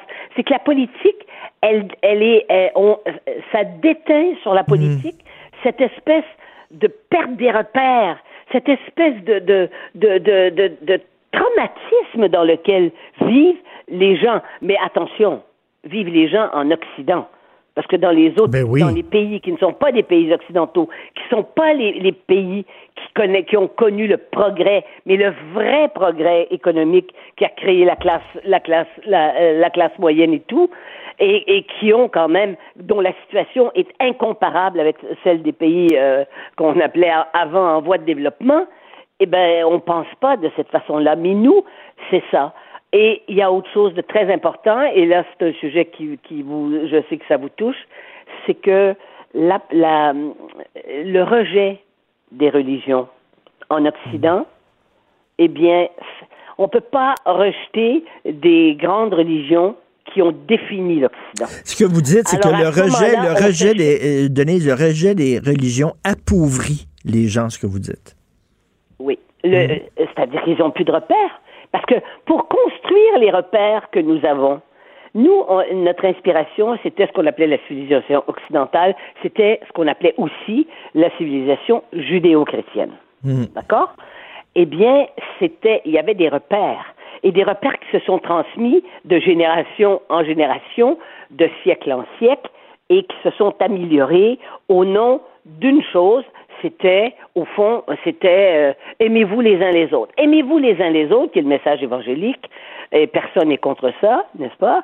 Euh, que ça a été dit par Jésus ou que ça a été dit par, par, par Yahvé, euh, c'est c'est quand même un message d'égalité. hein. C'est qu'il faut s'aimer les uns les autres. On ne dit pas n'aimez que les gens comme vous. On ne dit pas n'aimez que les marginaux comme vous quand vous êtes marginal. Hein? On dit aimez-vous les uns les autres. Donc c'était euh, et toutes nos institutions ont été construites sur ça, sur l'amélioration euh, de la qualité de vie des êtres humains et sur aussi euh, le progrès qui est un progrès pas seulement économique, qui est un progrès social, qui est un progrès psychologique et qui est un progrès moral aussi. Et là, on n'a plus de repères. Alors, les gens se réinventent des peurs, parce que l'apocalypse planétaire, c'est, ça ressemble à l'apocalypse qui, nous- qui, nous- qui, nous, qui, nous, qui nous transmettait, moi je suis plus âgé que vous encore, mais vous l'avez connu aussi, c'était qu'on a, allait au diable si on n'était pas pur, n'est-ce pas? Si on, si on péchait. Et pécher, c'était aussi ne pas aimer son prochain. Donc, il y avait des codes. Et, et, euh, on, on en parle souvent, une religion, c'est pas seulement un système de croyance, c'est aussi une, culture. C'est une culture. Et est-ce que vous croyez, est-ce que vous croyez que dans le temps des fêtes, dans le temps de Noël, même les gens qui n'ont pas de fibre religieuse renouent soudainement avec leur culture religieuse? Alors, qu'est-ce qu'ils cherchent? Et leur culture, c'est quoi? C'est ce qu'ils sont. C'est leur identité. C'est ce qui, euh, ce sont les valeurs qu'on leur a transmises quand ils étaient petits. Et même des gens qui ont aujourd'hui, disons que les gens aujourd'hui 35, 40 ans, ils se souviennent de leur enfance au temps des fêtes. Le temps des fêtes, c'est la fête de Jésus pour les chrétiens, mais ça devient la fête des enfants pour tout le monde, quelque part, puisque c'est c'est organisé aussi autour de, autour de l'enfant. Hein? Et d'abord, le message était d'abord évangélique, c'était organisé autour de l'enfant Dieu. Bon. Alors maintenant, c'est les enfants, euh, mais ce sont les enfants qui sont les enfants. Maintenant, c'est l'enfant roi. Mais Hein? mais- mais il y a- quelque chose de. de- de- c'est l'espoir aussi. Noël, là, la, la, la, la, la messe de minuit, tout ça, c'est la fête de l'espoir. C'est, c'est certain. Et les chants, comment il se fait? Moi, je suis toujours étonnée quand je vois des, des, des gens hum, qui ont justement dans la 30, 30 40 ans, mais tu sais, ils écoutent Minuit chrétien. Mais Minuit chrétien, c'est l'heure solennelle où l'homme Dieu descendu jusqu'à nous. C'est l'espoir. C'est l'espoir. C'est une représentation humaine de ce qu'est l'espoir. C'est, c'est, et c'est quoi l'espoir? C'est d'être plus heureux, c'est de d'être d'avoir une vie euh, de vivre avec des gens que l'on aime En paix, en paix, de, par- pardonner, de pardonner. et de pardonner. Et il y a une chose très importante qu'on a perdue, et je dirais que dans la religion catho- catholique, c'est encore plus fort que dans la, ça que dans la religion protestante, parce que vous savez que chez les protestants, on se confesse, on se confessait direct- directement à Dieu. Nous, on passait par une intermédiaire. Quand on faisait Oui. ce qu'on appelait des, Ben oui. quand on appelait des péchés, hein, euh, désobéir à maman, c'était, péché, puis euh, se masturber pour les garçons, c'était péché. Euh, donc, on allait le dire à quelqu'un qui représentait le bon Dieu et il, il nous pardonnait. Et on sortait du confessionnal allégé. Maintenant, plus personne ne nous pardonne rien. Hmm. Alors, on est fait. obligé de faire, de se dire, mais alors on se sent coupable. Hein? Et, et de faire croire au Père Noël, on revient là, en, terminant parce qu'il reste peu de temps, mais Ouais. c'est Oui, de, oui. de dire, c'est de dire aux enfants, un, la magie. euh, euh, de deux, euh, l'espoir, de, de, de, de, les décoller un peu du monde, leur rendre des pancrètes avec tout Oui, ce qui est mauvais et de les, de, les élever dans un, justement, de leur faire croire quelque chose. Mais je vais aller plus loin. J'ai donné dans mon dans ma chronique d'hier, j'ai dit qu'il y avait maintenant des, des, des, des, femmes qui disent qu'il faudrait que ça soit la mère Noël et non plus le Père Noël. Eh bien, moi, je dis que effectivement, le Père Noël que les enfants aiment, ça c'est un homme qui est bon pour les enfants, parce qu'on sait qu'il y a des Mm. hommes qui sont méchants pour les enfants. On sait ça, hein? C'est la réalité aussi. Mais il est bon. C'est un homme qui est bon, et en ce sens-là, moi, je trouve que c'est épatant parce que ça dit qu'il y a des hommes qui sont bons. Dans, dans nous, dans une société où on croit que tous les hommes sont des méchants et tous les hommes sont des salauds, pour prendre une expression plus idéologique. Mais, mais quelle conversation. On est parti du Père Noël pour parler de plein Ouais. de choses. Et j'adore parler avec vous, Denise, vous savez, parce que vous m'aidez à combattre mon cynisme naturel. Quand je vous parle, vous me donnez foi un peu plus en l'humanité. Merci beaucoup. Mais c'est sûr que vous avez foi en l'humanité. Parce que, parce que ça se sent aussi dans vos papiers, vos petits lapins, puis toutes vos histoires, là. Vous cherchez aussi quelque chose. Et c'est, nous sommes à la recherche Oui. de quelque chose qui nous grandit. Oui, qui nous. Et alors, je, je voudrais qu'on souhaite à tous nos éditeurs, ceux qui nous écoutent, et je voudrais vous le souhaiter à vous et à votre famille, à Sophie et à votre fils, euh, je voudrais vous souhaiter un très joyeux Noël et une très bonne année. Et vous non aussi. pas un joyeux, un joyeux décembre ou hein, voyez, voyez ce que je veux dire. Gardons les mots de la nostalgie de notre enfance Tout et à fait. transmettons, transmettons ces mots à nos enfants qui vont perpétuer ça. À vous et à Jim aussi. Merci beaucoup, Denise. Joyeux Noël, bonne année. Et à Merci. ma, à ma petite fille Rose, moi, Rose. grand-mère maintenant. Oui. Et à mon fils, évidemment, qui, qui m'a rendu si heureux, et ma belle-fille qui, qui m'a donné le bébé, ça change la vie. Je vous Merci, embrasse. je vous et puis embrasse. j'embrasse tous nos auditeurs. Merci, au revoir. Minuit chrétien, c'est l'heure solennelle. Martineau, franchement, même avec les cheveux gris, il reste un animateur très coloré. Politiquement incorrect. On va parler de cinéma, ma passion, avec Maxime Demers, l'excellent critique au euh, Journal de Montréal, Journal de Québec. Euh, on s'en allait pour une rétrospective de la décennie. On a seulement 15 minutes. On va essayer de squeezer ça là-dedans. Hey, salut Maxime. Salut. Tu m'as envoyé euh, ta liste des films préférés de la décennie. Euh, j'ai eu, j'ai eu une petite peine. Je suis sûr que tu- as oublié. C'est un oubli. Parasite. T'as pas mis Parasite dedans. Tellement récent. Ouais, c'est ça. Euh, écoute, j'ai, j'ai pas mis Parasite parce que c'est cette année. Euh, j'aurais très bien pu mettre euh, d'autres films de cette année aussi, là. Puis, tu sais, j'ai même pas mis Roman, là. Je, me suis aperçu hier Ben oui. après envoyé, que j'avais pas mis Roman. Parce que Roman est sy- symbole aussi de la montée de Netflix, là. Donc, euh, euh, Est-ce que tu t'aurais aimé, est-ce que tu mettrais Irishman?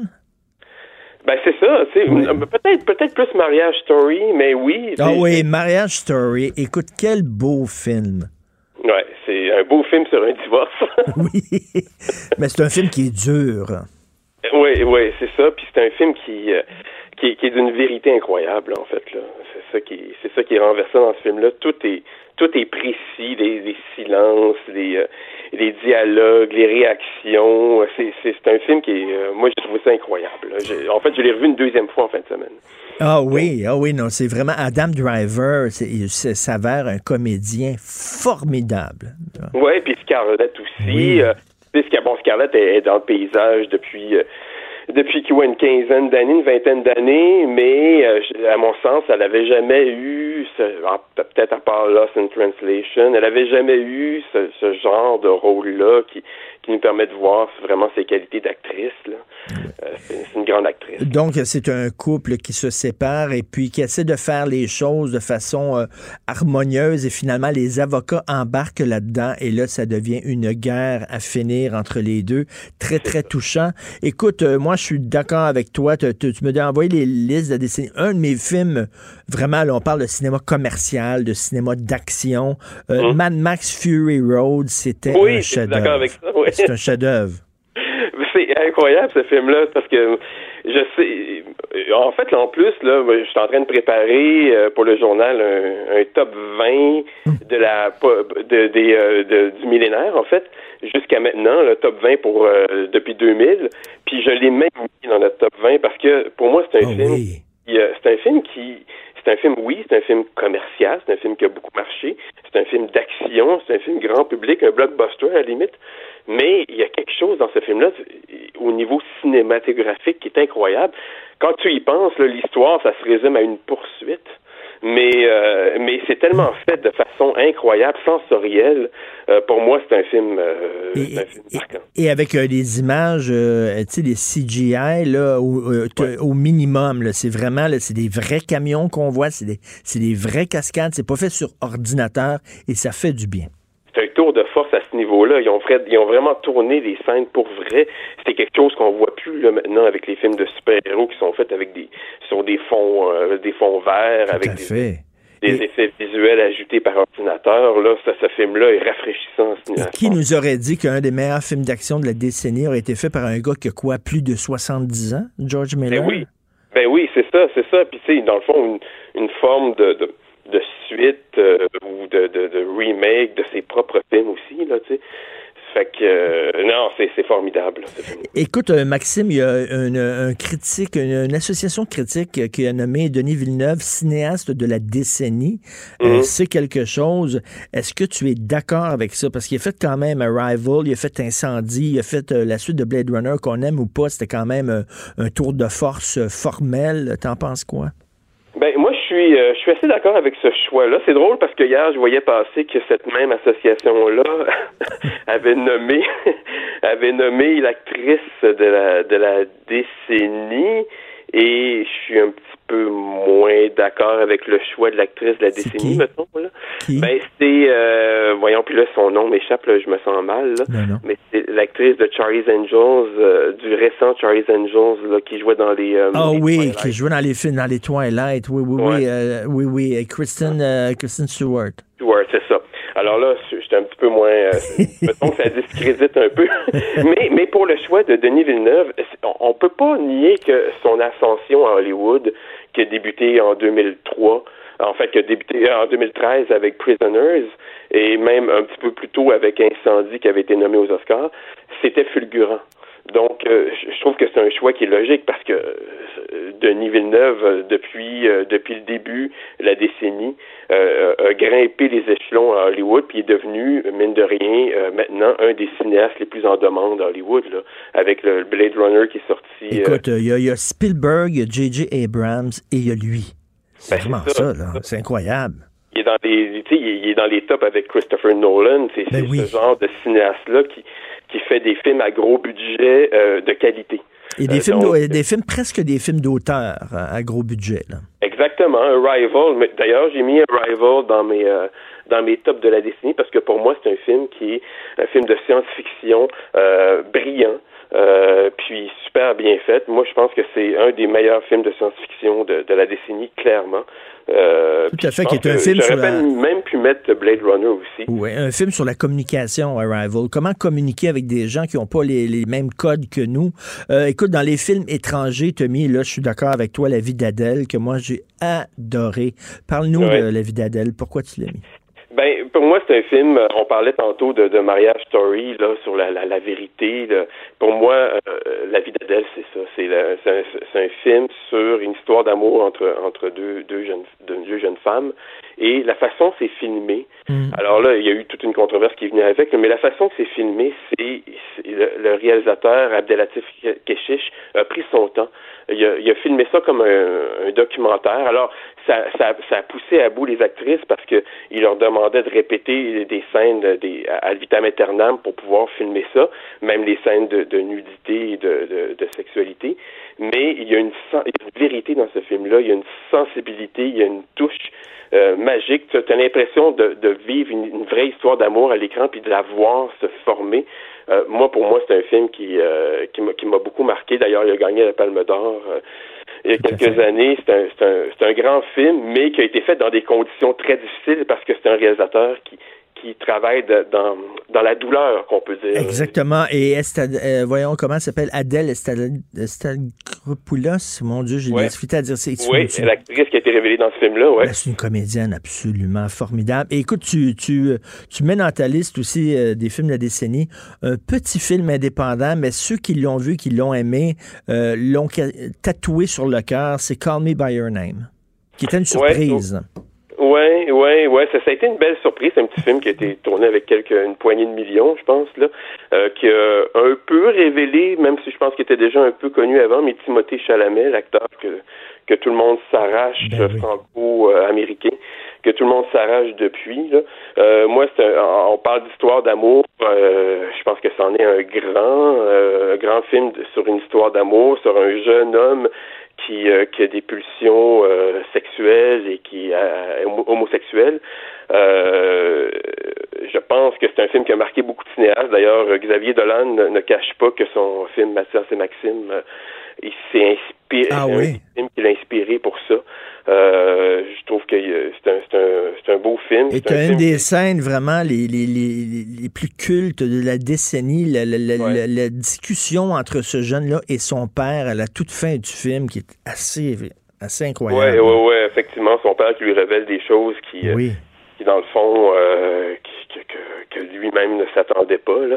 C'est, vraiment très, très beau comme film. Puis, euh, oui. Écoute, je vois ta liste de films, euh, dont le réseau social Social Network de David Fincher, Ouais. qui est un film incroyable. C'était une bonne décennie pour le cinéma, quand même. Ben, moi, je trouve que oui. Je trouve qu'il y a eu... euh, il y a eu, euh, tu sais, là, j'ai mis le réseau social que j'ai revu récemment, justement parce que je voulais mettre un film de David Fincher, puis je trouve que David Fincher, il a fait des, c'est un de ses meilleurs, qui peut-être a été sous-estimé, puis qui a, qui a très bien vieilli, même si ça raconte une histoire. Euh, il n'y avait pas beaucoup de recul sur cette histoire-là. Ça raconte la création de Facebook. Le film est sorti en 2010. Euh, ça raconte une histoire qui s'est déroulée quelques années plus tôt. Je trouve que oui, euh, ça a été une. Puis on est dans, dans des dans des années de changement aussi au niveau du cinéma. C'est ça qui est intéressant. Je trouve que il y a, on- en 2010, il n'y avait pas encore vraiment Netflix. Euh, et là maintenant, on est dans les euh, dans un changement au niveau des euh, des plateformes de diffusion. On- le cinéma, euh, Et tant, mieux, vont- et, et- et tant mieux. Il faut pas être nostalgique. Là. Euh, moi, j'aime ça aussi regarder euh, des films sur mon grand écran d'ordinateur. là. Ouais. Aucun problème. Et tu mets aussi un, un film qui était vraiment la surprise de la décennie, c'est Get Out. Ouais, ça c'est c'est effectivement c'est un film qui, qui écoute ça avait été on parle tantôt d'un film à petit budget, le Call Me By Your Name, Get c'est encore plus petit budget, puis c'est un film qui a rapporté des millions et des millions. C'est un des films, je pense, un des films les, les plus lucratifs euh, de l'histoire du cinéma. Personne ne l'avait vu venir, ce film-là. Et ça a révélé un cinéaste qui s'appelle Jordan Peele, euh, qui a fait ensuite un film qui s'appelle Us, qui est sorti plutôt cette année, qui est vraiment très très bon aussi, un des meilleurs films de l'année selon moi. Euh, c'est un cinéaste qui fait de l'horreur, fait du cinéma de genre, mais en abordant des thèmes qui sont très, euh, très, comment dire, pas tabou, mais très délicats aux États-Unis, dont le racisme. Euh, puis ce film-là, Get Out, est un film sur le racisme. Et c'était fait de façon un peu un, un- un polar à la Kubrick, si on veut, là. Et c'était façon, c'était fait de façon brillante. Donc c'est c'est un film qui vient euh, secouer l'Amérique euh, avec du divertissement, fait que c'est brillant. Là. Et euh, bien sûr, Mommy, euh, qui était peut-être le film québécois de la décennie, qu'on pourrait dire, là. Ouais, c'est ça. Il y, a- il en a quelques-uns quand même. Hein. On, il y a eu Incendie aussi. Euh, il y a eu euh, même Monsieur Lazare, euh, Belle. Euh, c'est des films qui... il y a eu une, une émergence de, de nouveaux cinéastes dans cette décennie, décennie-là. Euh, Denis Villeneuve, bon, il était là avant, mais il est revenu au cinéma avec Polytechnique en 2009. Et Jean-Marc Vallée avec Jean-Marc Dallas. Buyers Club, qui a une belle Ouais. carrière aux États-Unis. Donc, écoute, j'ai très hâte. de- Tu publies ça quand, toi, ta liste de films dans le journal? Il va y en avoir plusieurs euh, dans les, pendant le temps des fêtes. Là, Euh, ça, ça va être des, des listes de, de top de l'année, top de la décennie, top de la- des 20 dernières Bon, on années. aime ça des listes. C'est le fun des listes. Ouais, c'est le temps des listes. Là. Tout le monde aime ça. Ben, j'aime bien te lire, Maxime Demers. Merci beaucoup. Merci, Richard. Salut, salut.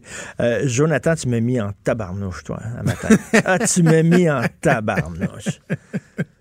Tu m'as envoyé, un- tu m'as envoyé un SMS que j'ai lu euh, dans la pause, puis tu parlais de Jean-François Dumas, puis qui dit que les chroniqueurs ab- abrutissent les gens. Mon- ah. Ben, ouais, j'en parlais en ouverture euh, d'émission. Ah Puis, ouais. tu sais, moi, j'ai- j'aime beaucoup Jean-François Dumas. Il est super intéressant. Puis, euh, je sais que Benoît l'aime bien. Puis, je trouve ça tou- toujours intéressant de, de- de prendre connaissance de ses bilans. Mais en même temps, de, de façon plus générale, en partant de, de des commentaires euh, émis par Jean-François Dumas et écrits également dans sa revue de l'année, je, je commence à me demander c'est quoi là, cette espèce d'obsession à dénoncer la présence de l'opinion? Dans nos médias. Tu sais, Catherine Dorion, là, qui, qui trouve ça bien épouvantable. Puis, hier, j'ai j'ai spécifié que Catherine Dorion, là, elle s'en prend beaucoup à Québécois avec l'histoire du plan d'aide aux médias, puis est-ce que les, les, euh, les chroniqueurs devraient être admissibles ou pas, alors que c'est un faux débat. Là. Tu sais, tu sais comme moi que 98% des chroniqueurs au Journal de Montréal, Journal de Québec, sont des pigistes. Ben oui. Fait qu'il n'y aura pas de crédit sur la masse salariale. Ce ne sont pas des salariés. C'est un faux débat. Et là, tu sais, de parler de la place de l'opinion. Est-ce que l'opinion prend plus de place? Oui. Est-ce que c'est à cause de l'opinion qu'il y a un peu moins de journalisme? En tout cas, pas, mais qu'il y en a moins de journalisme? Je pense pas. C'est la tarte publicitaire. Si Ben, tu je veux créer pas, des, moi, cas, moi, des cases que- pour des pense- nouvelles. Je pense qu'il y a des gens, regarde, euh, parlons du Journal de Montréal, où on écrit, toi puis moi, le Journal de Québec. Il y a des gens qui achètent le journal pour l'opinion. Puis ça, ça fait plus d'argent dans les poches du journal. Donc, ça leur fait plus de. plus de Avec cet argent-là, ils peuvent financer des enquêtes. Je vois pas de Ben, problème. je pense que c'est une question d'équilibre. Ah il, y a un, il y a un sage que je connais, un nommé euh, Martineau, qui disait que les chroniqueurs, nous autres, on est la sauce sur le steak. Sur le hein, ça steak, exactement.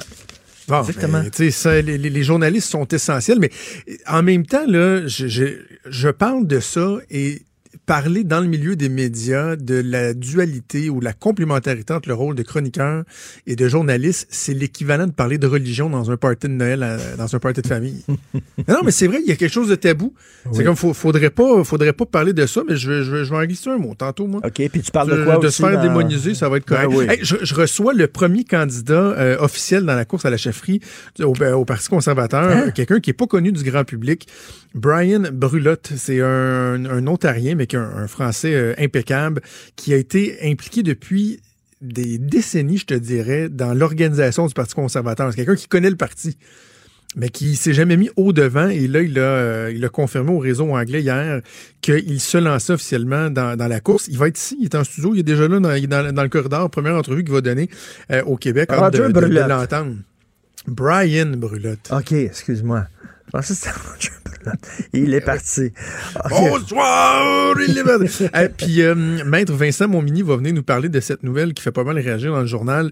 Euh, le jeune qui a tué sa conjointe en étant gelé comme une bine, en plus de texto au volant, il y a Bravo. quatre ans, a écopé d'une peine d'une année de prison, une peine très clémente. On va en parler avec Maître Vincent Montmini. Eh, bravo, champion Stone. Puis euh, sur, sur ton, Au- au sur texto. Ben oui. Alors, on t'écoute bien sûr avec Maude ici. Merci beaucoup à Myriam Lefebvre à la recherche, Fred Rio à la console et parfois au micro. On se reparle demain à 8 h. Passez une excellente journée politiquement incorrecte. On est parti!